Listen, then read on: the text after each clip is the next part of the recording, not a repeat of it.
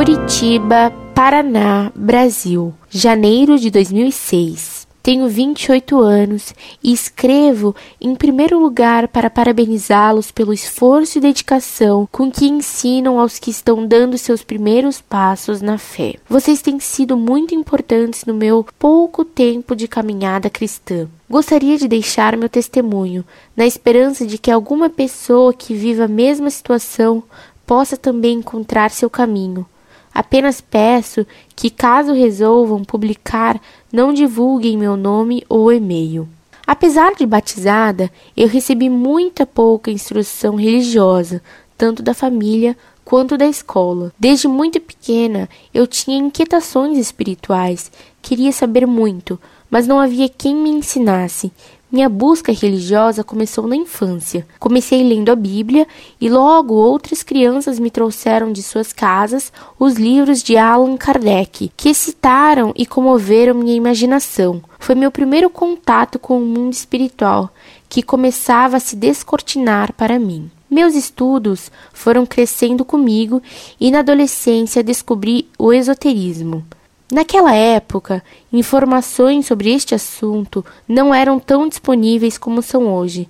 Para saber algo, eu passei por muitas seitas, cultos, ordens e religiões em uma busca sem fim. Comecei nos famosos cursos de gnose e com o tempo fui sendo admitida em algumas ordens.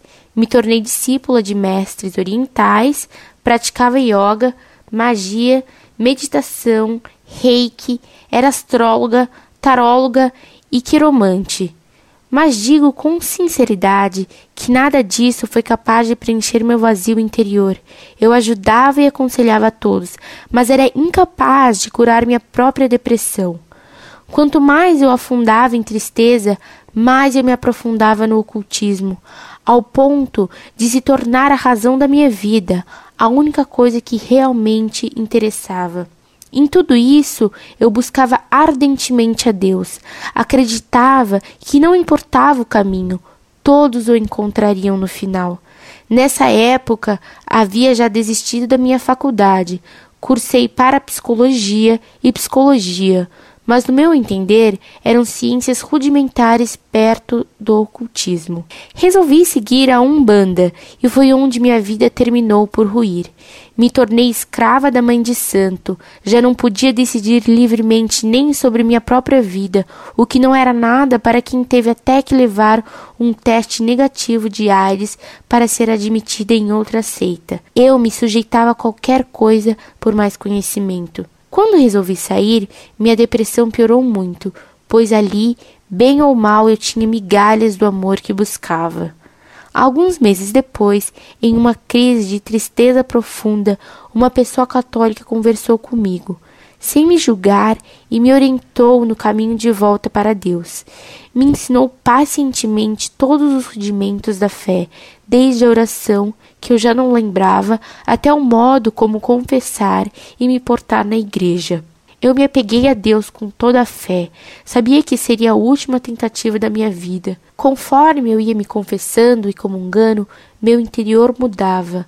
Lentamente fui deixando o comportamento supersticioso e as crenças bizarras que tinham orientado minha vida até ali, e de repente, quando me dei conta, já não estava mais infeliz. Não tinha mais crises nem pensava em morrer. Pude sentir o amor de Deus que sempre busquei, praticando a fé verdadeira. Hoje, a tristeza e a superstição são apenas um triste passado para mim. Agradeço todos os dias a Deus por esta conversão e a vocês pela oportunidade que oferecem amorosamente a todos de aprender, ainda que algumas vezes sejam tão mal compreendidos.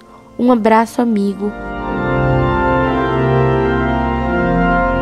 Muito prezada, salve Maria. Sua missiva demonstra como Deus é misericordioso e quanto é verdadeira parábola do bom pastor. Nosso Senhor nos procura salvar, e de modo especial quando estamos mais afastados dele. Recomendo-lhe que procure ter devoção ao Sagrado Coração de Jesus, fonte de misericórdia infinita, e à Imaculada Conceição, rezando a jaculatória: Ó Maria concebida sem pecado, rogai por nós que recorremos a vós. Nossa Senhora é nossa mãe e nunca nos abandonará. Escreva-me sempre que necessitar de algo. Que Deus aguarde em seu santo serviço. Incorde e aso semper, Orlando Fedeli.